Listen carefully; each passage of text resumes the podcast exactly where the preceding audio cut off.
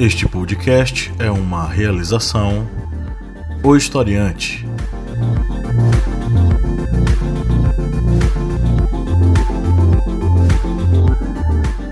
Olá, ouvintes, bem-vindos mais uma vez ao podcast do Historiante, o seu podcast sobre as ciências humanas aqui toda semana, abrindo sua cabeça e ampliando seus horizontes sobre vários assuntos. Eu sou o professor Pablo Magalhães e aqui na mesa nós temos o Kleber Roberto. E aí, pessoal, escova os dentes para não falar com seu político com bafo. A Lady Verônica. Oi. E o Márcio Fabiano. Olá, minha gente, boa semana. Nós aqui outra vez. Expliquei para mais. Você não, não ficou sabendo, não? Do bafo? Uhum. É isso, eu acho que não devia ser considerado. É muito nojento. Você realmente é baixo. Comparou com você, não. Estamos, estamos aqui para é, gravar o podcast número 67 sobre educação domiciliar. É um tema bem interessante, né? Enfim, há quem defenda, há quem combata. E há o Ministério da Educação que quer, juntamente com a ministra ou sinistra Damares Alves, estabelecer como um dos é, tipos de ensino, uma das modalidades de ensino oficiais aqui em nosso país.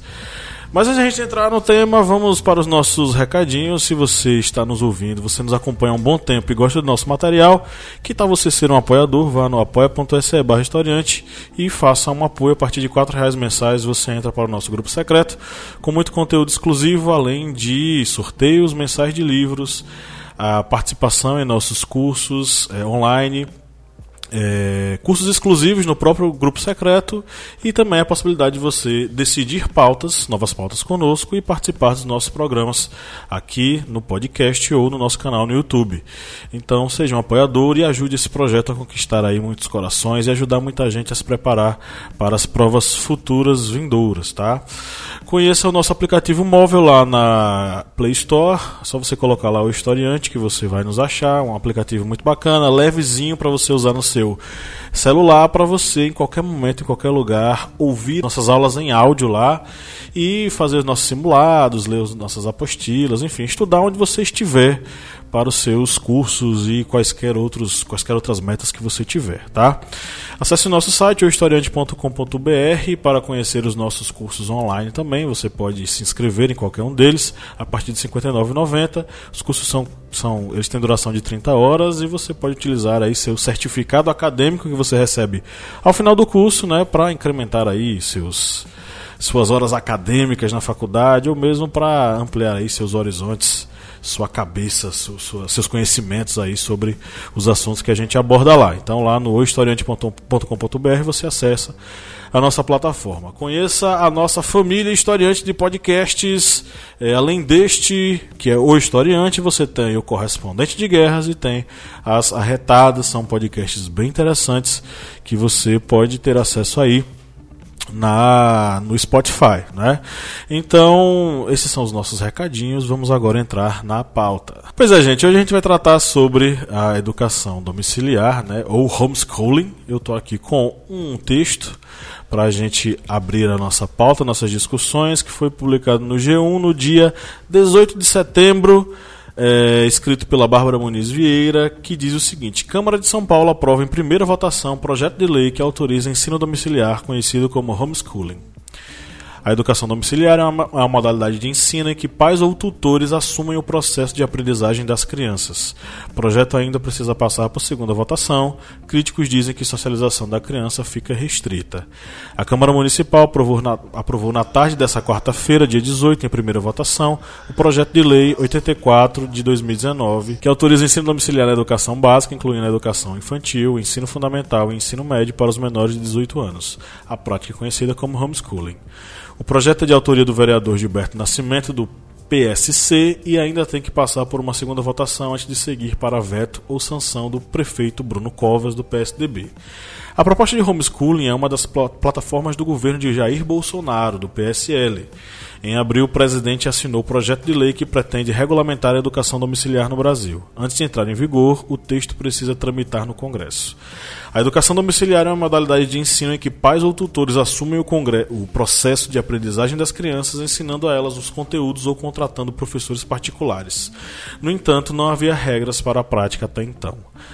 Nascimento salientou que a regulamentação da prática conhecida como homeschooling é importante para famílias de artistas circenses, caminhoneiros e crianças que por algum motivo não podem frequentar a escola, como vítimas de bullying ou aqueles que por motivos médicos ficam impedidos temporariamente de comparecer a aulas presenciais. Na verdade, entre aspas, né? Aí o Nascimento falando. Na verdade, é uma modalidade de ensino e uma garantia de direitos para a família poder, poder participar da educação dos filhos sem ser penalizada. Eu conheci uma professora da rede que optou por tirar o filho da escola que tem TDA, transtorno de déficit de atenção, e que não acompanhava as aulas. Pelo projeto, as crianças terão que ter aulas que acompanhem a grade curricular regular e serão avaliadas periodicamente. A avaliação poderá acontecer por meio de prova a cada ciclo. A ideia, segundo o vereador, é que os alunos sejam matriculados normalmente na rede pública de ensino para haver um controle antes de passarem a ter aulas em casa. O projeto foi aprovado em votação simbólica e só teve oito votos contrários de Cláudio Fonseca, do Cidadania, Eliseu Gabriel, do PPS, e as bancadas inteiras do PT e do PSOL. Agora o vereador vai chamar uma audiência pública para discutir assunto antes do projeto seguir para a segunda votação. As críticas mais comuns ao método são sobre a possibilidade de a criança ter uma socialização mais restrita e não ter acesso a outras formas de ver o mundo. Outras, outras dizem respeito à proteção dos menores, já que a escola geralmente identifica violências praticadas dentro de casa contra as crianças. Para Carlos Vinícius Reis, diretor executivo da Associação Nacional da Educação Domiciliar, ANED, a pouca socialização é um mito. Na escola, as crianças ficam restritas a um grupo. Na educação domiciliar, ela pode ir a museus, praticar atividades esportivas, ter acesso a mais de um grupo de socialização, defende. É, a educação domiciliar já é uma realidade em alguns países, né? eles já praticam ela em larga escala, já é regulamentado. No Brasil ainda é uma novidade. É, mas existem algumas peculiaridades da sociedade brasileira que precisam ser levadas em consideração. A educação domiciliar, ela parte do pressuposto de que os tutores legais, os pais, eles se transformam nos seus preceptores, é, enfim, metodológicos teóricos ligados às disciplinas e que também podem contratar determinados professores particulares dentro de uma realidade onde a evasão escolar é muito grande, dentro de uma realidade em que os pais pouco participam da realidade escolar, e dentro de uma realidade onde você marca uma reunião de pais e mestres e está só os mestres e não os pais, a gente pensa na viabilidade desse tipo de proposta né? e quais efeitos colaterais elas podem, ela pode causar. Mas eu vou abrir para que os nossos queridos colegas aqui na bancada se manifestem e digam o que, é que eles acham sobre isso. Eu queria começar hoje, meus queridos e querida colega, porque esse, desde que nós decidimos por esse tema, eu estou inquieto. Pessoalmente, trago muitas perguntas aqui para vocês e para nossos seguidores. Particularmente, não vejo. Pode ser que algum de vocês ou outros teóricos especialistas me convençam, mas eu não vejo nesse momento, agora, setembro, outubro de 2019, com muita simpatia esses modelos, essas propostas de educação domiciliar. Quero fazer algumas perguntas. Primeira delas, como fica a avaliação formal desses alunos, dessas crianças? Certo? Quando nós saímos do ensino básico e vamos para o ensino médio, e por aí vai, do ensino médio para o ensino superior, nós somos avaliados. Trago essas perguntas aqui para vocês todos. Como é que fica essa avaliação formal? Segundo, tudo bem. Você falou aí no texto lido por no texto lido agora pelo professor Pablo, ele fala que alguns, alguns defensores dizem que com a educação domiciliar a criança teria outros espaços de socialização, tais quais museus, como você citou, eventos e práticas esportivas que supostamente essa criança iria ter mais tempo. Faço a segunda pergunta utilizando a, a palavra tempo quem vai ter tempo de criar esse menino, essa menina? É um casal, o casal tem renda, os dois, o marido e a mulher, o marido e o marido, a esposa e a esposa. Quem tem a renda suficiente para que um fique educando os filhos em casa? Ainda sobre tempo. Qual vai ser o tempo? De manhã, de tarde, à noite? Se os dois, se os dois responsáveis ou um responsável pela criança trabalha no horário normal, de 8 a meio-dia, de 2 a 6. À noite é que ele vai se dedicar ao estudo, ao ensino dessa criança. Gente, eu estou com, com muita dúvida. Como é que vai ser isso? E vou lhe dizer uma coisa para encerrar aqui, viu, colegas? Eu acho simplesmente que o MEC tem que fazer o seu dever de casa. Nós precisamos que o MEC decida políticas, certo? Para que a educação pública se fortaleça, porque a educação pública está enfraquecendo. Não vamos inventar moda, ou não vamos inventar, opinar agora sobre uma coisa, se a gente não está fazendo dever de casa. Primeira série, segunda série, alfabetização. Se a gente não está conseguindo isso. É o que eu penso nesse momento. É porque foram muitas perguntas, né? Assim, pertinentes, né? Inclusive, eu acho que a maioria das pessoas, quando falam de homeschooling, pensam nessas questões, né? É, principalmente os pais que trabalham fora devem se questionar sobre esses procedimentos, enfim. É, realmente a gente estava discutindo aqui em off, né, antes de começar o podcast. E eu sou a favor da, discrim- da discrimin- descriminalização da prática do homeschooling. No entanto, é, eu ainda acho que o MEC né, e o Estado não está apto a fazer as avaliações é, devidas. Né? Existem muitas outras coisas mais importantes é, que o Estado né, deveria se preocupar no momento e esse não é o assunto primordial nem necessário nes- nessa, nessa atual conjuntura em que o Brasil se encontra, né? De debater homeschooling, de levar à justiça, ao Supremo, né? A, a descriminalização do homeschooling. Eu conheço pessoas, né? Há 30 anos atrás era totalmente aceitável o homeschooling, né? As pessoas da, eh, seriam educadas em casa. Mas a escola não era questionada como é hoje, né? Não existia esse questionamento sobre os professores, doutrinação. A escola eh, não era questionada. Era apenas um método talvez mais fácil, um método mais eh, até criterioso né, para aquela família que educava em casa. Eu conheço pessoas que foram educadas em casa, mas são motivos eh, diversos ao, ao que é hoje, que é justamente o, a perseguição à escola, né, que é o que acontece hoje. É, enfim, é, eu sou a favor, mas não acredito que esse seja o momento para ser discutido isso no país. Não acho que esteja preparado o país para para discutir esse assunto agora, justamente por conta dessa perseguição à escola, aos professores, a chamada doutrinação que eles tanto alegam, né, nas escolas, porque enfim, se os profissionais não estão aptos como eles julgam, é, porque é, dentro de casa eles vão estar, né? Os, os, no caso, os educadores, os tutores. Enfim. É, você fez perguntas realmente muito importantes no- sobre a infraestrutura né, da, do homeschooling, essa questão de, de carga horária e, e o, o tempo disponibilizado para educar, né?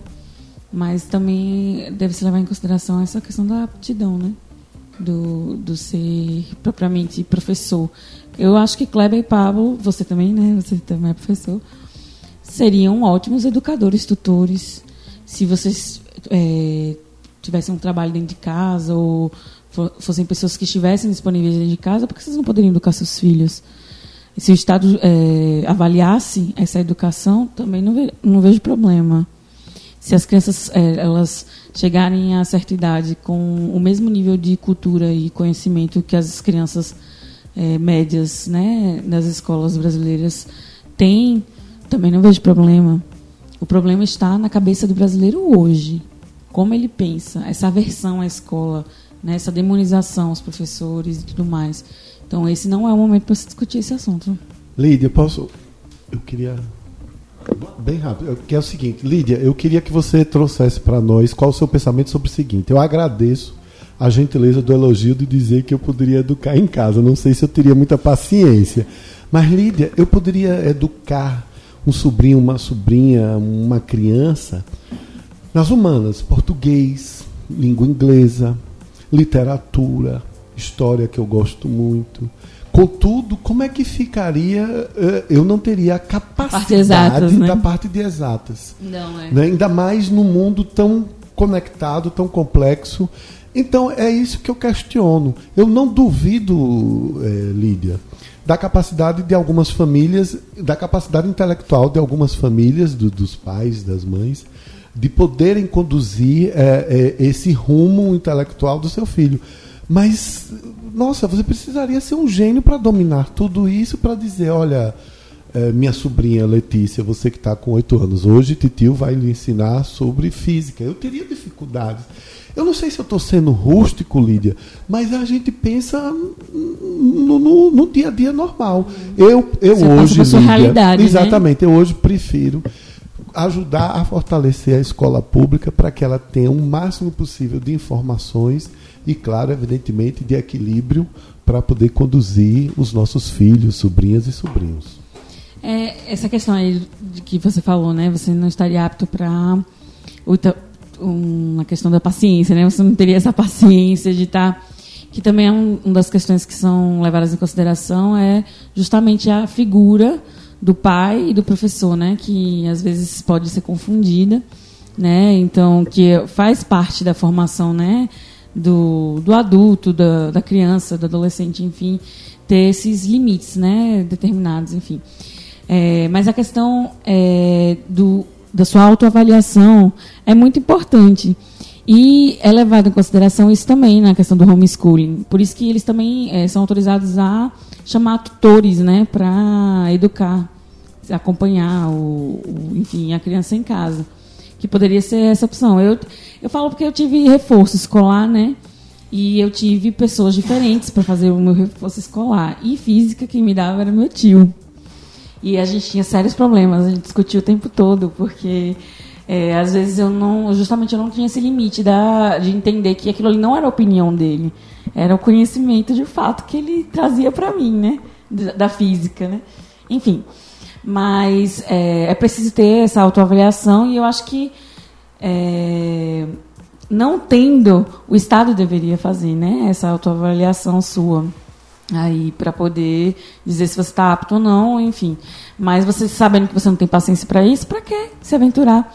A minha questão de falar que é, que se é a favor é de não demonizar, por exemplo, a mãe que tem paciência, a mãe que tem conhecimento, que está apta a educar, alfabetizar a criança, pelo menos, e tem o desejo de, pelo menos, alfabetizá-la em casa, né? É, os meus amigos, eles foram educados até a quarta série a partir da quarta série eles foram para uma escola, né? Mas eles tinham outros, outras formas de socialização. Eles tinham a igreja, eles tinham outras atividades extracurriculares, digamos assim, né? Mas eles foram até a quarta série educados em casa. E aí eu sempre achei isso legal, interessante. Mas a mãe tinha paciência, ela tinha essa boa vontade, disposição, tempo, né, à disposição dos, dos filhos deles. Por que criminalizar, né? Um ato tão bonito. Eu acho bonito. Uma mãe que se dedica, ou um pai que se dedica ali a educar seu filho até determinada idade.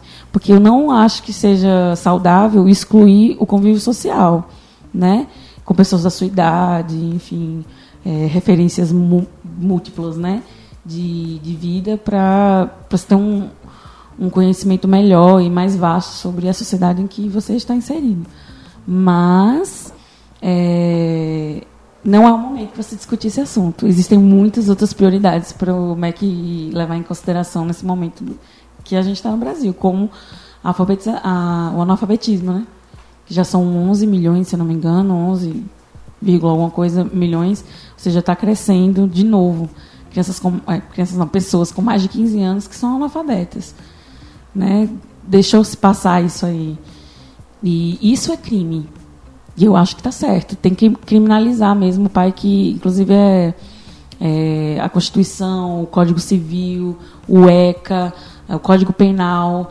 Todos eles, eles é, criminalizam os pais que não, não fazem seus filhos ter acesso à escola. Isso sim é, deve ser criminalizado.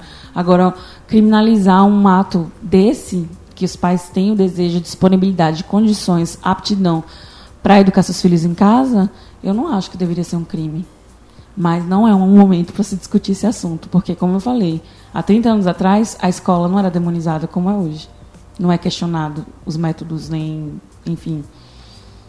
Bem, segundo alguns dados que podem ser encontrados em vários sites, por exemplo, um artigo no site novaescola.org.br, em um artigo do mês de abril agora de 2019, é, já indica que a estimativa é que 15 mil crianças e adolescentes já estejam praticando o ensino domiciliar no Brasil. E o ensino domiciliar ele já é permitido em mais de 60 países, entre eles Estados Unidos, Canadá, França, Portugal, Grã-Bretanha. Países com um nível é, social bem mais elevado que o Brasil.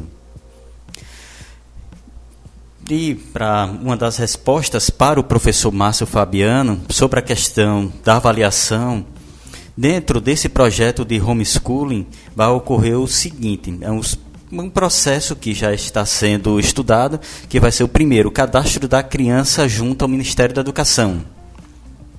Esse cadastro da criança não é somente o cadastro da criança, mas o cadastro social dele. Os pais vai fazer, digamos, toda uma avaliação social dele.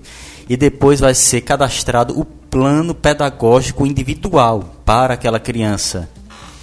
Dentro desse plano pedagógico pode ocorrer vários modelos de conteúdos mas desde que não fuja daquele padrão, daquele modelo da base é, educacional do MEC, para que a criança não entre em defasagem educacional. Sobre a questão da avaliação, é uma avaliação anual. E essa avaliação tem condições de ter uma recuperação sobre a nota da criança, caso ela não atinja a média necessária. E isso, segundo o, governo, já é para acontecer a partir de 2020, ou seja, a partir do ano que vem. É, dentro desse plano também de educação domiciliar, os pais eles não precisam ter uma formação pedagógica. Mas vale ressaltar, o plano individual pedagógico vai ter que ser apresentado no ato do, da matrícula, digamos, dessa criança junto ao Ministério da Educação. É nesse, também o professor, né? É nesse momento em que deve ocorrer a entrada de várias instituições de educação em EAD. Pois por ser um governo liberal que facilita o acesso de empresas, isso aí vai ser um grande filão para várias empresas lançarem literalmente cursos EAD de ensino fundamental 1, ensino fundamental 2, educação básica, porque vai atentar para a terceira questionamento do professor Márcio, o tempo. Vivemos numa sociedade que o tempo é inimigo de todos todos estão ali correndo por questão de minutos, para economizar minutos, para ganhar alguns segundos de vida. E as famílias, pela questão da renda, acabam se dividindo. Pai e mãe acabam tendo que estudar. E isso aí vai abrir uma brecha para se os pais que trabalham fora quiserem educar seus filhos em casa, eles vão ter que acessar uma, uma plataforma de ensino EAD que deve ser uma plataforma que deve ter os custos muito mais baixos do que uma plataforma de que é, educação, digamos, particular presencial, porque como uma plataforma EAD, tudo deve ser distribuído é, através de mídias online. Não estou aqui querendo desmerecer os cursos EAD, mas vai ser uma perspectiva futura, pois nós vivemos numa sociedade em que a comunicação, a internet, ela já está presente. A gente não dá para tentar tampar o sol com peneira e imaginar. Não, a educação vai ser o resto da vida. Quadro branco, pincel, professor, cadeiras, alunos. Nós vivemos uma sociedade em constantes modificações, em constantes é, aprimoramentos tecnológicos. E a educação EAD ela vai ser presente em nossa sociedade cada vez mais. Isso é uma realidade. Tem de prover uma internet boa, um equipamento. Vai para a educação é, física, normal, tradicional. Uhum. Tem que ter é, essa opção. Né? Vai ter essa tá opção. Com, só que aí, bicho, a gente tem um problema, viu? Porque é o seguinte, do mesmo modo que é, as outras várias áreas elas demandam que profissionais específicos trabalhem nelas para que exista um trabalho bem feito, é, do mesmo modo na educação isso é necessário. Existem muitas pessoas que dizem, ah, mas é, pedagogia, história você pode fazer AD, medicina não, tem que ser presencial. Tudo bem. O risco que está nas mãos de um médico é um risco muito maior e imediato de morte de alguém. Mas, do mesmo modo, se você relegar ah, o ensino ah, necessariamente EAD, basicamente, ou que é, pais que, ainda que estejam preparados, é, enfim, de modo. Porque o cara é um arquiteto, eu vou educar meu filho em casa. Por quê? Porque eu sou bom em matemática. Porque isso vai acabar acontecendo. Porque se você não exige formação, o cara vai dizer: não, eu sou bom, eu tenho é, o notório saber sobre determinado assunto, eu vou dar aula para o menino. Só que ele não tem a mínima noção sobre práticas pedagógicas e desenvolvimento do conhecimento. Assim, do mesmo, do mesmo modo que o, o médico ele tem determinados conhecimentos sobre anatomia para saber que determinada veia e determinada artéria estão correndo ali, para ele não fazer um corte ali, do mesmo modo, o professor, o licenciado, o pedagogo, eles sabem qual a teoria pedagógica mais aplicada, mais aproveitável para ser utilizada com determinado aluno e qual dinâmica deve ser feita com determinado aluno.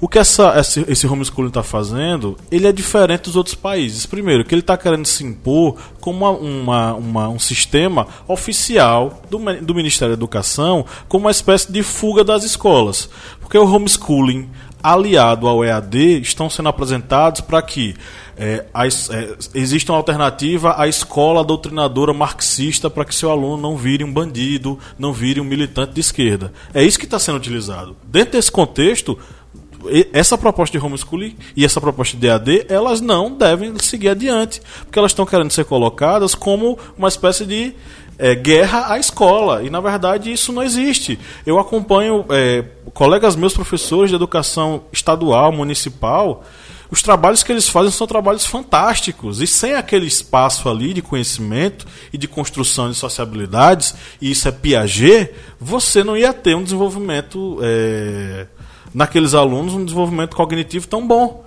Então, assim, se não existe. E aí tem toda aquela questão, a coisa que a gente viu na, na, graduação, que a gente achava um saco. Ai, meu Deus, aula de pedagogia. Eu não quero mais cadeira de pedagogia. Pedagogia é cortar papel 1, cortar papel 2. Eu lembro dessa piada.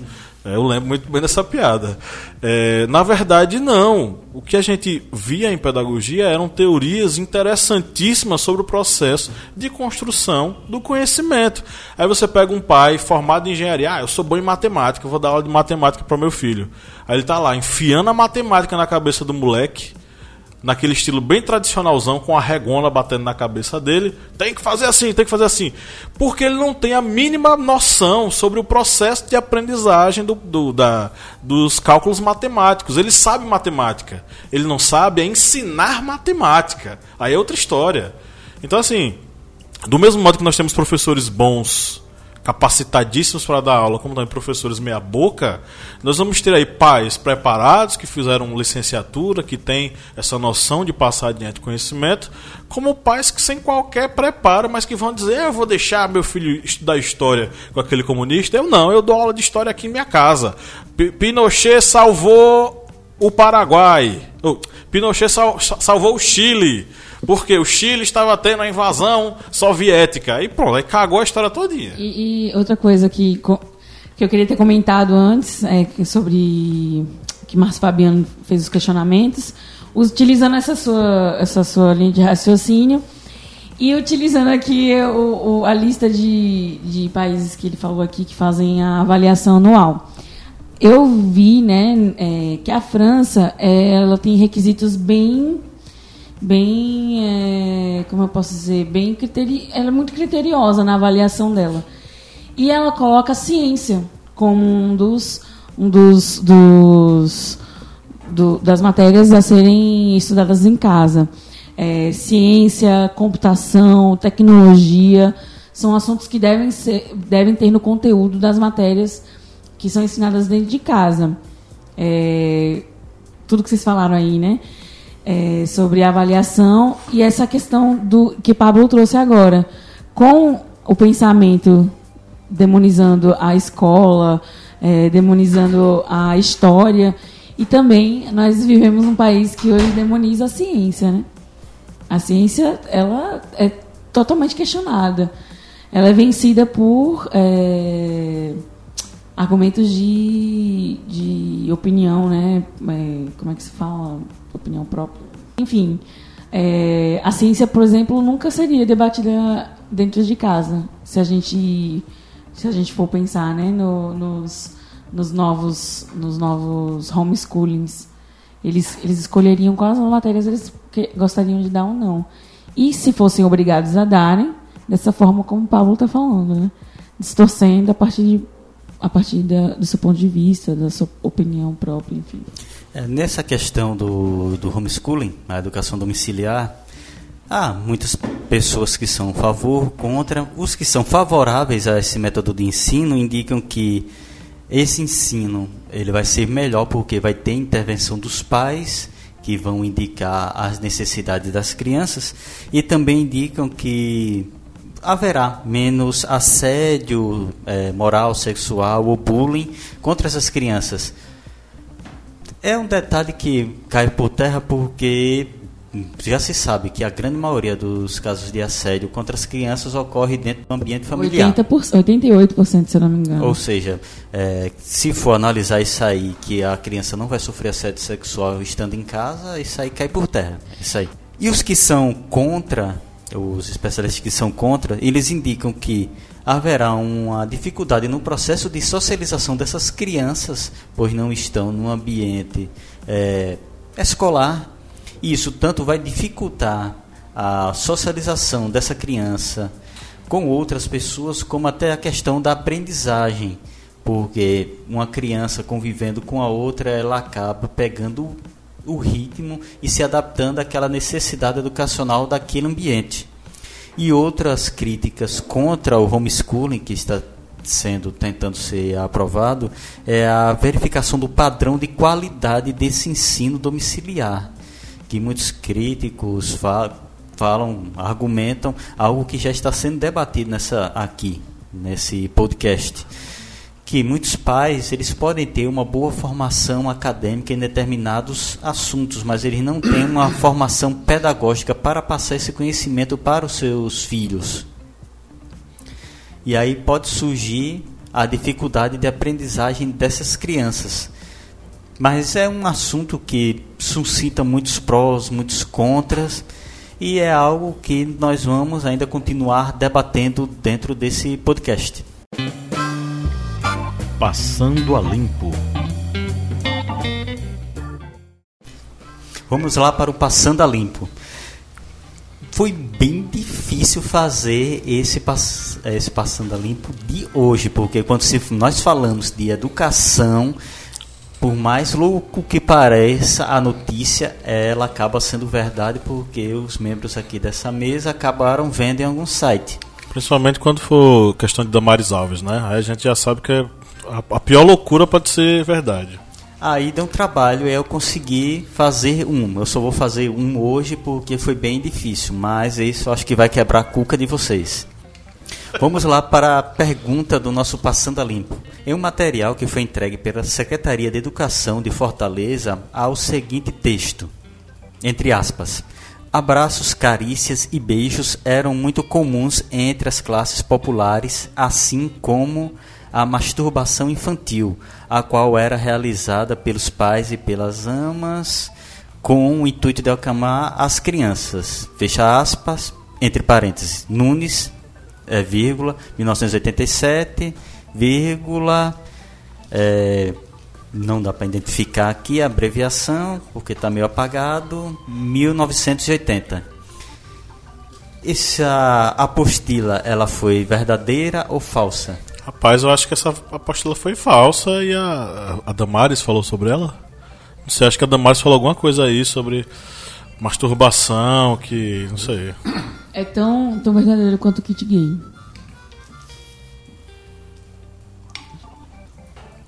Isso deve ser falso. Para ver como passando a limpo é difícil de fazer, como nós falamos, de educação no Brasil de 2019 todos acertaram, porque é uma apostila falsa. É, essa notícia está no site politica.estadão.com.br. É no site, eu pensei que fosse no WhatsApp. É agora, é, ela foi divulgada até no site EFASAS. E é, a matéria assinada pela Alessandra Monerati, no dia 9 de setembro de 2019, ela diz: Não é verdade que a Secretaria Municipal de Educação de Fortaleza tenha distribuído material que sugere a masturbação infantil para acalmar crianças.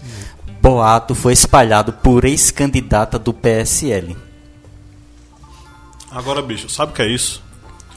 Quando a gente marca reunião de pais e mestres que não aparece um pai e aí circula um negócio desse ele acredita, é porque o pai não sabe nada do que está acontecendo na escola. O negócio da mamadeira de piroca, que nunca foi verdade, sabe por que os pais acreditaram, os pais de família, não sei o quê? Porque não sabem a realidade da escola, é por causa disso. É, infelizmente, reunião de pais e mestres é algo que parece que faz mal para muitos pais. Você, que é um pai presente e que, e que faz a, a, vai nas reuniões de pais e mestres, conversa com o professor, quantos pais você vê? Na escola lá, porque a professora exige, fala, fala bastante, fica várias vezes comentando, comentando, mandando mensagem no WhatsApp, dizendo tal dia vai ter, tal dia vai ter, manda bilhetes, e ela consegue, digamos, um milagre de botar 50% dos pais. Mesmo assim. Mesmo assim, não é a, a, a totalidade. Isso dá para analisar porque eles passam no final uma lista com o nome das crianças para o que o pai assina ao lado do nome da criança, como, digamos, um presente. E a, na última vez eu estava sentado, eu peguei a apostila, vou olhar aqui os, os pais que assinaram e dava para ver que realmente só tinha mais ou menos 50% dos pais presentes na reunião. Okay. Tem mais uma? Foi só essa? Para ver como foi difícil, só tivemos um passando a limpo. Ah, é? Então tá.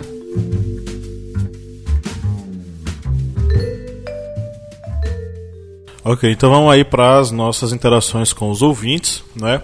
Eu queria deixar registrado aqui a, a duas falas que me deixaram muito feliz sobre o podcast, né? São dois ouvintes nossos que interagiram conosco lá no Instagram. Um deles é o Vitor Gabriel, a gente fez a postagem aí sobre Attack on Titan, que saiu segunda-feira. Ele mandou uma mensagem aqui que estava esperando por essa belezinha, né? Pois aproveite porque tem muito conteúdo interessante aí. A gente fez uma análise bem legal e teve a participa participação do nosso apoiador Flávio, né? Esteve lá ao vivo conosco. E é, a Laísa Noleto, Larissa Noleto, que mandou aqui é, pra gente que ela procura ouvir no mínimo dois dos nossos podcasts todo dia, gente. Vocês estão ouvindo isso? Muito Arrasou, bom. Larissa. Todo dia, pelo menos dois, e diz que adora, ama o podcast. Tá maratonando. Ela colocou aqui: parabéns pela página, podcast e aplicativo são excelentes. Um grande abraço aí, Larissa. É, continue nos ouvindo, né? E o Vitor Gabriel, aproveite aí esse, essa minipédia que ficou bacana, foi, Kleber? Foi, falou sobre legal. Japão, falou sobre a Alemanha hitlerista, falamos sobre o anime, falamos sobre fascismo, falamos sobre várias coisas. E o próximo Minipédia já está quentinho, já está para sair do forno. Pois é, aguardem. Vamos lá para as interações. Vou logo aqui de cara com um que é sempre presente com comentários super relevantes, que é o nosso seguidor Vitor Hugo Ferreira. E ele comenta o seguinte: Eu acho interessante. Embora essa minha opinião seja meio impopular entre meus amigos, acredito que o ensino EAD pode proporcionar uma aula completa para uma criança que tem que andar horas até a escola, desde que o governo desenvolva atividades lúdicas de campo e forneça materiais necessários. Embora utópico, eu não acredito que uma criança que mora no sertão nordestino tem acesso a uma aula completa e esteja apta para concorrer em um vestibular. Ensino domiciliar seria uma solução imediatista que tenta resolver mais problemas logísticos do que no próprio ensino. Então, não acho que só isso resolva, mas é um caminho a se pensar. Ele até no final aqui botou entre aspas, ficou meio longo, desculpas.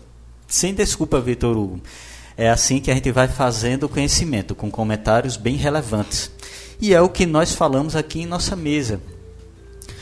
O ensino domiciliar, ele a gente pode discutir, dizer não, não vai entrar, mas ele vai ser algo que em dado momento ele vai estar presente em nossa sociedade. O MEC, o Ministério da Educação e Cultura, não sei nem se é MEC ainda, Ministério da Educação e Cultura. No Brasil tem cultura, gente? Eu nem sei mais se tem cultura. Mas o nosso Ministério da Educação e Cultura, ele deveria estar preocupado com outras situações. Agora mesmo, nesse dia que nós estamos gravando aqui, no dia 30 de setembro, nós estamos gravando esse podcast, o ministro, o Weintraub, ele disse que vai liberar... Weintraub. Isso mesmo, esse cara aí. Ele vai liberar a, aquela verba contingenciada, e boa parte dessa verba contingenciada pelo Ministério, ele vai ser é, enviada para as universidades. Mas ainda tem alguns bilhões ainda que estão é, retidos pelo Ministério da Educação.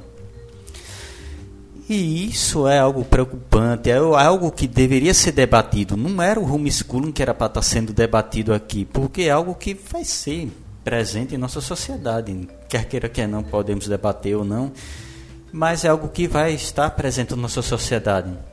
Sobre as, a questão das pessoas no interior, alguns locais realmente têm muita dificuldade, por exemplo, de ter acesso à internet ou até mesmo luz elétrica. E isso dificultaria em muito na questão do homeschooling, de um pai que, por exemplo, vai precisar de um ensino EAD para complementar o ensino que ele vai repassar para o seu filho. Ou seja, essa questão do homeschooling, ele não deve ser abordado apenas como algo imediatista, algo vai tampar um buraco, pois as necessidades tanto da estrutura social como da estrutura educacional são muito grandes.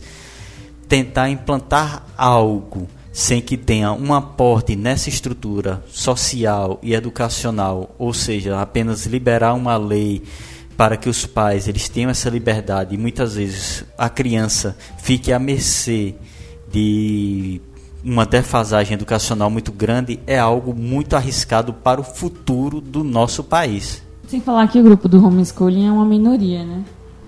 Então, não é o momento de defender, desculpa aí, essa minoria. Né? Desculpa aí. Mas esse interesse é mínimo, né? Para o Estado, eu acho que deveria ser mínimo nesse momento. A Vanoca, arroba, né? Vanoca 13, ela disse: Eu falaria da parte legal e da votação do STF que não permitiu que os pais tivessem, tirassem os filhos da escola para ensiná-los exclusivamente em casa. Eu acho que essa parte do exclusivamente em casa é porque eu acho que tem alguns países que eles fazem. É misto, né? Eles têm que ter um, um, um, alguns horários, determinadas matérias, talvez, é, de socialização em escolas, não é isso? É, quando eu estava lendo lá do, dos tipos de homeschooling né, dos países, acho que tem um país que alguns, né, não só um, que é que que prioriza essa questão da socialização em escolas com pessoas da mesma idade, enfim. É, e o STF, né, agora dia 12, é, negou o recurso que eles recorreram, né, da decisão da, do da decisão primária e, e foram é, é, é, colocaram um recurso, né, para ver se se eles conseguiriam, né, é, mais votos a favor. É, mas o STF não foi unânime, mas a maioria votou que não, que não deveria ser ter o homeschooling, enfim, continua sendo crime é, tirar a criança da escola, enfim. Porque, por conta de todas as questões que a gente analisou aqui agora, né? A questão da socialização, é, da. da. como eu posso dizer? Dos interesses, né? Dos, dos tutores e tudo mais, do ensino. E, enfim, eles preferiram é, irem de acordo com a Constituição, né? Porque isso feriria a Constituição, que a Constituição ela é, ela é ela é bem taxativa na questão do, de que os pais são obrigados a, a é, que, é, seus filhos na escola, a, fazer com que as crianças tenham acesso à educação. Enfim, em casa poderia ocorrer que é, um tipo de relaxamento em relação à educação. Então, para não correr nenhum risco, eles preferiram seguir o molde do, da Constituição, né? O acesso à escola. E, enfim, dos 4 aos 17 anos, não é isso? As crianças têm que ter, serem matriculadas na escola. Então, eles seguiram a Carta Magna, a maioria, né? Alguns é, votaram contra a criminalização, mas também deram seus poréns, né? Na questão do homeschooling. Mas é isso aí. Eu acho que seria legal mesmo falar sobre a questão legal. Porque é crime, né? Como eu falei. Que eu falei que eu sou contra que seja um crime. No entanto, não acredito que esse momento da sociedade né, esteja preparado para é, para ter um homeschooling, nem o MEC é, sentar para discutir a questão do homeschooling e, enfim, avaliações e tudo mais. Eu acho que o MEC tem outras prioridades agora. Eu leio outra. ah, desculpa, como ela falou da questão legal, o artigo é que, da penal que dá 15 dias a um mês e multa é, para os pais que, que não que têm um, certo de relaxamento com a educação né? Da, dos filhos tiram ele da escola enfim. É, o artigo 246 quem quiser ler se inteirar melhor do assunto. É isso aí. Ok agora nós vamos interagir com a pergunta do Pedro Sena Aula. Ele diz o seguinte esse foi o tema da prova do concurso da prefeitura de Campinas no dia 8 de setembro desse ano, para os candidatos que concorreram à vaga para professor-professora. O tema foi A substituição da educação escolar pela educação domiciliar traz benefícios para as crianças? Primeiro lugar, Pedro Sena, obrigado aí por interagir com a gente. Quero dizer que você percebe que o historiante está sempre antenado com os temas mais vibrantes da sociedade, quando nós, nós não sabíamos que a Prefeitura de Campinas tinha escolhido esse tema para a redação do concurso, mas a gente fica feliz porque a gente está aqui antenadíssimo com o que acontece no Brasil. Antes de comentar a sua pergunta, eu quero dizer o seguinte: esse tema está tão. É, vamos dizer assim, eu não queria dizer polêmico, mas esse tema chega de tal maneira que eu acho equivocada que a gente está, inclusive, falando em homeschooling tem que falar inglês, não. Tem que falar em educação domiciliar. Essa mania nossa de querer achar de que o que acontece na América vai servir de bom para a gente. Olha como a gente fala as coisas no automático, não é? Esse é o ponto. É... Pedro, eu vou lhe ser muito sincero. Eu, você está ouvindo agora a minha fala pela segunda vez. E eu continuo ainda com muitas dúvidas em relação à educação familiar Concordo com Lídia, eu acho que não é o prioritário nesse momento. Acho que o MEC tem muitas coisas aí que são mais prioritárias. E eu queria dizer ao amigo lá que falou. Ele diz o seguinte, o Vitor Hugo Ferreira. Embora utópico, eu não acredito que uma criança que mora no sertão nordestino tenha acesso a uma aula completa e esteja apta a concorrer a um vestibular.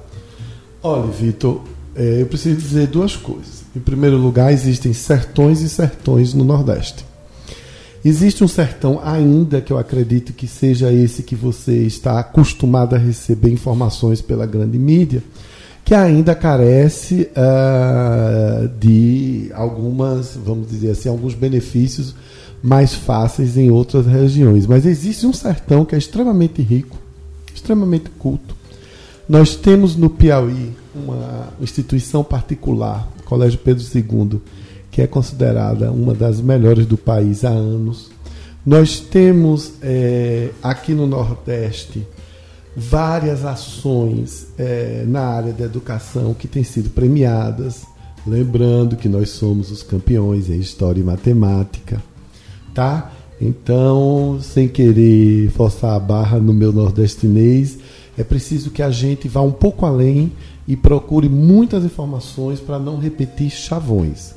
O que eu acho que é, você tem, é o que nós precisamos refletir juntos, eu e você e todos os outros historiantes, é: tá bom. Se eu digo que no, no, no Nordeste, no sertão nordestino, é, não tem condições de ter uma aula completa, eu retorno perguntando: o que é uma aula completa? Certo? É, então, eu acho que nós precisamos entender um pouco mais de pedagogia, de práticas pedagógicas. Para mim, Márcio, professor, e quando eu me lembro de quando eu era aluno, eu fui aluno de escola pública por duas vezes, uma aqui na Bahia, numa cidade sertaneja, a outra no interior de Minas, em ambas, eu me lembro que minha mãe sempre comentou, não houve nada que desabonasse a, a minha a minha participação nessas escolas. As escolas forneceram, claro que era nos anos 80 isso, nos, nos forneceu a mim as minhas irmãs um, um ótimo, é, vamos dizer assim, forneceu a mim e as minhas irmãs muito conhecimento. Nós lembramos muito, principalmente eu e minha irmã mais velha, desses momentos. E aí eu acho que nós não podemos simplificar o pensamento EAD não resolve tudo, EAD resolve algumas coisas bacanas. Eu acho que o que acontece no sertão e no interior do Brasil, não sei, não sou especialista em pedagogia, talvez práticas pedagógicas que utilizem mais o dia a dia dessas pessoas, que utilizem mais como referências, como estudo, o que acontece no entorno, na vida dessas pessoas. É isso que eu penso. Ah, vou procurar, é sempre bom a gente trazer esses temas porque a gente fica, a gente se força a estudar mais, a argumentar mais e o bom debate leva à evolução de um país. Vamos aqui para um comentário do nosso seguidor Flávio dos Santos e ele comenta o seguinte: um assunto que vem ganhando força nos últimos anos devido às paranoias de setores reacionários e da conquista de espaço de religiosos na política brasileira. Isso é péssimo para o processo de socialização do educando, fato que impede o seu desenvolvimento e impossibilita tratar de sentimentos como o individualismo e a intolerância. Flávio, isso realmente vem ocorrendo, principalmente em alguns setores que se utilizam mais, do, digamos, de um discurso mais radical. Como já comentado aqui no início desse podcast, das pessoas que acham que a escola é um local que vai perverter as crianças, que vai doutrinar as crianças em uma ideologia socialista, comunista. Isso daí ocorre principalmente nos setores da sociedade em que há essa ligação principalmente com determinadas vertentes é, religiosas, principalmente vertentes religiosas cristãs, já que o discurso atual é do Brasil patriótico, conservador, que mantém as tradições judaico-cristãs. E muitas dessas pessoas que acabam pregando esse homeschooling, além de se utilizar desse discurso que a escola ela vai acabar pervertendo as crianças, diante de uma educação comunista, algo que não existe, já que um professor ele passa boa parte da aula tentando fazer com que as crianças façam silêncio e depois vai tentar passar aquela matéria que está ali no livro didático que muitas vezes é até incompleto, pois é algo só superficial, ou seja, esses pais que muitas vezes são favoráveis a esse essa educação é, domiciliar, eles acabam tendo uma visão demonizada da escola.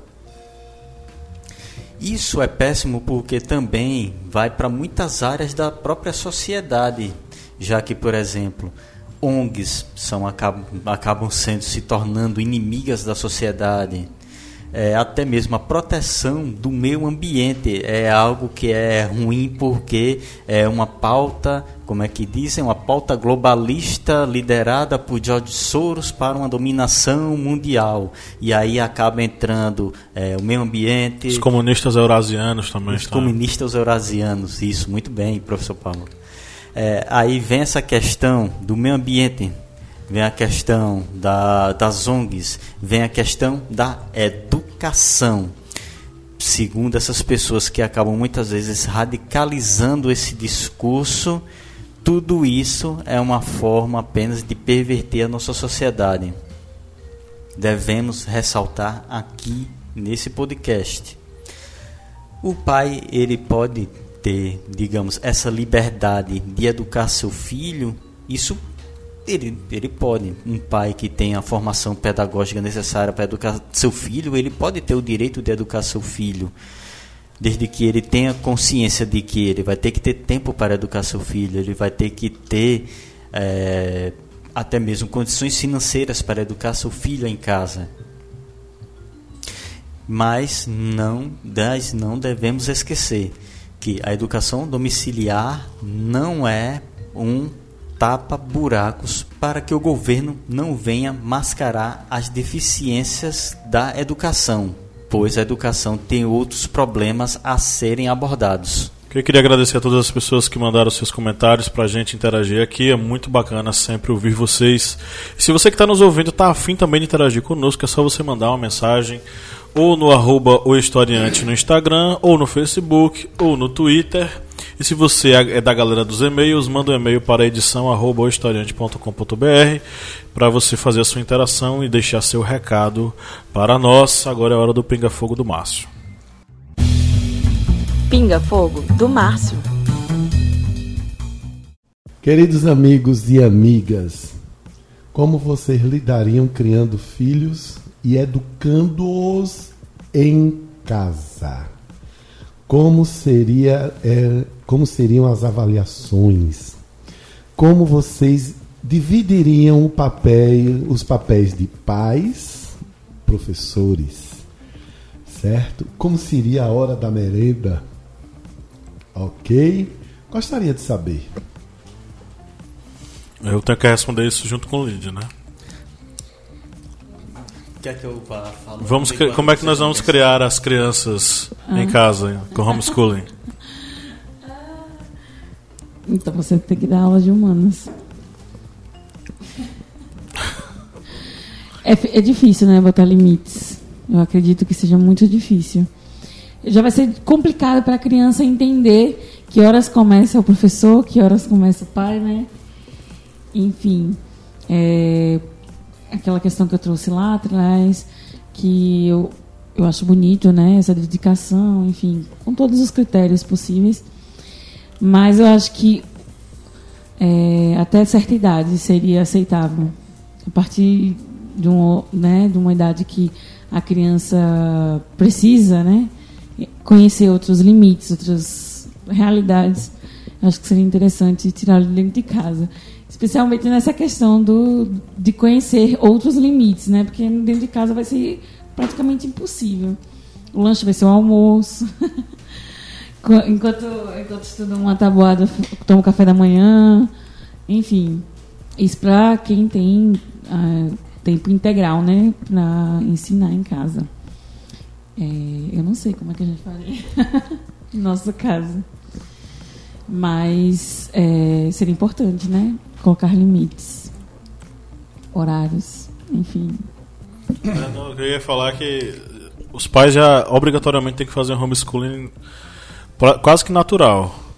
Essa questão de conduzir o aluno, o menino a museus, a, a zoológico, eu vou ter que colocar zoológico porque existe uma discussão muito grande sobre essa questão de zoológico, mas conhecer museus, conhecer o cinema, conhecer espaços culturais, conhecer e respeitar os animais, conhecer a realidade deles, apresentá-lo para essa questão, isso é obrigação de todo pai toda mãe. Agora, quando parte disso para uma questão específica, com matérias específicas, com conhecimentos específicos e mais densos, extrapola a possibilidade do pai conseguir ajudar. Existe um homeschooling que é básico, necessário, natural de todo pai, que é conduzir ele nesse caminho de conhecimento da cultura, né?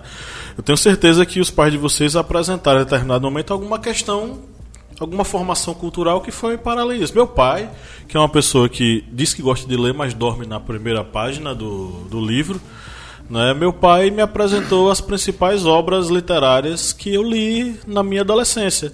Meu primeiro livro, lembro até hoje, é, chama-se é, Viagens na Minha Terra, de um escritor português chamado Almeida Garrett, do período romântico é, de Portugal. E ele, na total ignorância dele sobre esse autor e sobre esse livro, ele me presenteou com esse livro que para mim foi fundamental para conhecer um estilo de leitura completamente distinto daquilo que eu via na escola. Então foi um homeschooling sem, sem ser necessariamente a, oficial, enfim. O que eu estou querendo dizer é que os pais obrigatoriamente eles têm essa, essa, esse, esse encargo de conduzir esse, essa criança aos conhecimentos culturais e abrir a sua cabeça para várias coisas. Criança muito bem cuidada, muito bem criada, com várias referências boas e bacanas, se torna um aluno muito interessante. Entendeu? E aí eu falo na perspectiva de professor. Eu tenho alunos é, que são alunos fantásticos, que tiveram uma, uma base maravilhosa. O, o, menino diz: Ah, não, meu pai é, me levou para viajar em tal lugar, me apresentou a tal coisa, eu nunca esqueço. E por aí vai, os relatos são os mais variados possíveis. E aluno que tem base familiar bacana, cultural, é um aluno muito massa, entendeu? Então. A casa seria o atividade extracurricular, né? Que daria, digamos assim, embasamento, né, para todas as outras coisas aprendidas na escola. É legal. É. Acontece, né, naturalmente, como você falou. Agora pensando, acontece, perdoe. É, dentro de casa, como já ressalvado pelo professor Pablo, os pais eles devem ter essa, digamos, disciplina extracurricular de apresentar a, o, a biblioteca de sua cidade, o museu de sua cidade, a cultura, a arquitetura de sua cidade. Isso os pais eles já devem fazer com os filhos.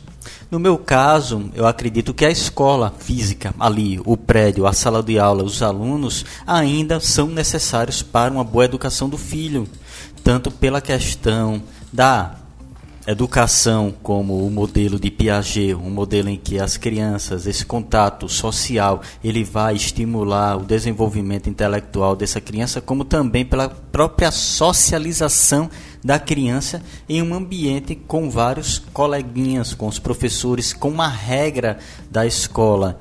Pois na educação domiciliar, Infelizmente, pode ocorrer essa dificuldade tanto dos pais em terem o tempo necessário para educar os filhos, como também a separação do que é a educação e do que é o lazer, do que é, digamos, entre aspas, você entenda, entre aspas, a escola e entre aspas, a casa. Ou seja, a criança ele pode acabar muitas vezes misturando essas ideias e os próprios pais podem também misturar, digamos, essas duas instituições, pois a educação e o lazer dentro de casa, em um caso de ensino domiciliar, eles devem ser separados, porque senão não vai haver uma educação de qualidade. Dicas culturais. Ok, vamos para as indicações? Quem quer começar? Eu começo aqui, que é bem rápido as minhas. Vou indicar aqui duas músicas e um livro. As músicas eu vou indicar de Lenine, Diversidade, para você ouvir aí. E também ir vendo a letra para entender bem. Vou indicar também a música, que é uma música composta por Danny Black, O Trono do Estudar. É uma música composta por Danny Black, mas a a execução é feita além dela por outros cantores, entre eles Chico Buarque, que vai ter um diploma aí assinado pelo presidente em sua caneta BIC. E vou indicar também um livro, que é a última obra de Paulo Freire, Pedagogia da Autonomia, que é um livro excelente para você aí que vai tentar fazer o homeschooling, educar seus filhos em casa. Eu vou fazer uma indicação que é o seguinte: há um, há um tempo atrás eu costumava utilizar um filme é, interessante, bacana, assim, eu achava muito bom, para os meus alunos de pedagogia, né, que era Escritores da Liberdade. É um filme batido com a Hilary Swank, não sei se vocês assistiram, já assistiram? Escritores da Liberdade. É, rápida sinopse: Escritores da Liberdade é um filme que trata de uma é, professora recém-saída da graduação que queria mostrar serviço, né? Ela queria dar aula porque a paixão dela era dar aula. Só que ela chegou numa escola onde a realidade era bem complicada. A escola dela era uma escola de periferia, onde negros e latinos estavam estudando lá, com sérias dificuldades e com acesso muito grande do tráfico na escola. Inclusive alunos da turma dela eram traficantes. E aí o que aconteceu? Grande, o grande milagre da pedagogia e da percepção pedagógica construtivista maravilhosamente exemplificado nesse filme. É, ela começou a dar aula de acordo com a realidade dos alunos. E teve uma coisa fundamental que foi o ponto central da virada dela na história. Foi a utilização do livro uh, O Diário de Anne Frank. E ela mostrar para eles, ela é professora de literatura, que olha, em algum momento na história, na Europa, uma menina branca, só que não era branca como essas brancas que vocês têm aqui. Uma, uma menina branca judia, perseguida, é, marginalizada. Ela escreveu esse diário para falar o tanto que ela sofreu com a perseguição que ela teve. E através do conhecimento dessa história, ela acaba fazendo com que os alunos eles se engajem de uma forma tão fantástica e tão avassaladora que esse filme é baseado em fatos reais. Tá? Então essa história realmente aconteceu, apesar dos tons bem suaves que, é dado, que são dados por Hollywood, como sempre, né? Mas é um filme fantástico que mostra o poder que tem uma, uma, um projeto pedagógico bem organizado e bem feito dentro da escola num processo de socialização, construindo conhecimento ao estilo piagetiano entendeu? Então é fantástico. E é, é, a história é, é, maravilhosa, o filme é muito bom. E eu não vou contar o restante do filme, porque aí você vai assistir e vai descobrir o que foi que aconteceu com essa galera. Minhas indicações hoje vão ser um mix de indicações. Eu queria indicar qualquer obra da escritora Cora Coralina, uma senhorinha, uma fofa, uma poeta, poetisa de grande força, uma cronista delicadíssima, tá? que não teve tanto acesso à educação formal, mas, no, no, no entanto, é uma prova bem viva de que qualquer um pode construir suas narrativas, sua história.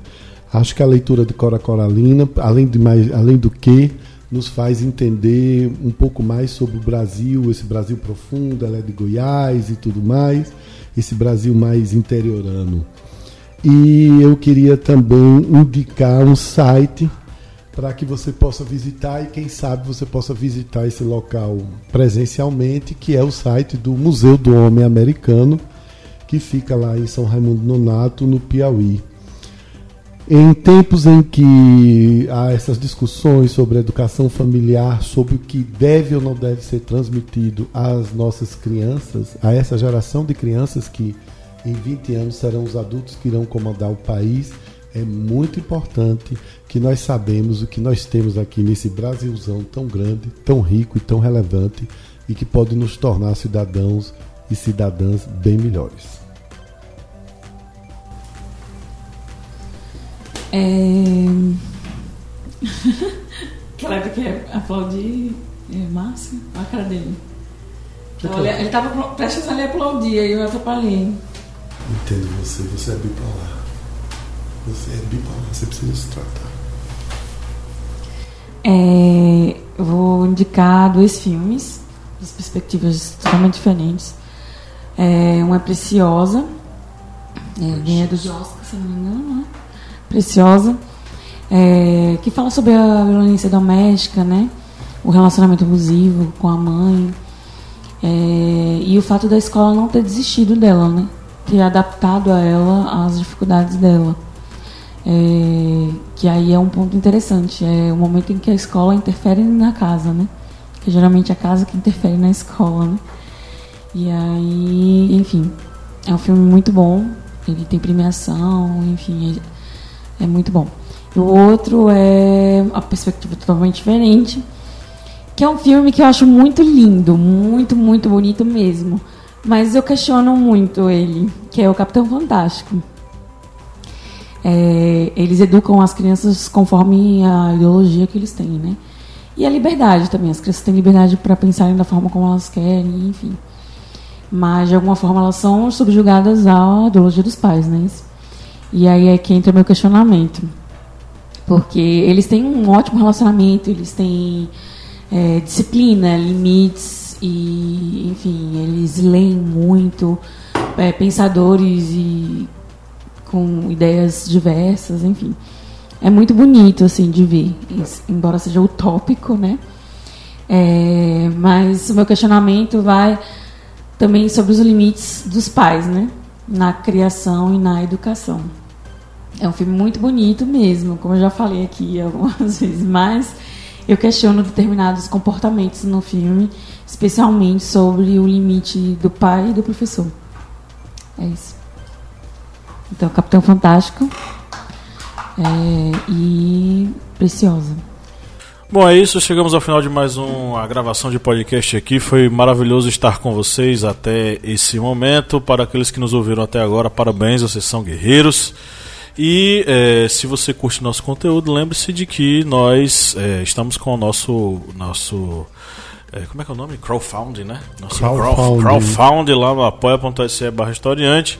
A partir de 4 reais mensais você vira nosso é, aluno, enfim, apoiador e vira aí, né, membro do nosso grupo secreto com muita coisa bacana de vantagens. E se você quiser só seguir a gente, pode seguir também. Vai lá no Instagram, vai lá no Facebook, segue a gente, assiste nossos vídeos lá no YouTube, lá na TV Historiante e a gente vai ficar por aqui. Um abraço e nos três vamos dar um tchau. Nos três? Tchau. Tchau. Sabe o que, é que significa crowdfunding? Exatamente isso.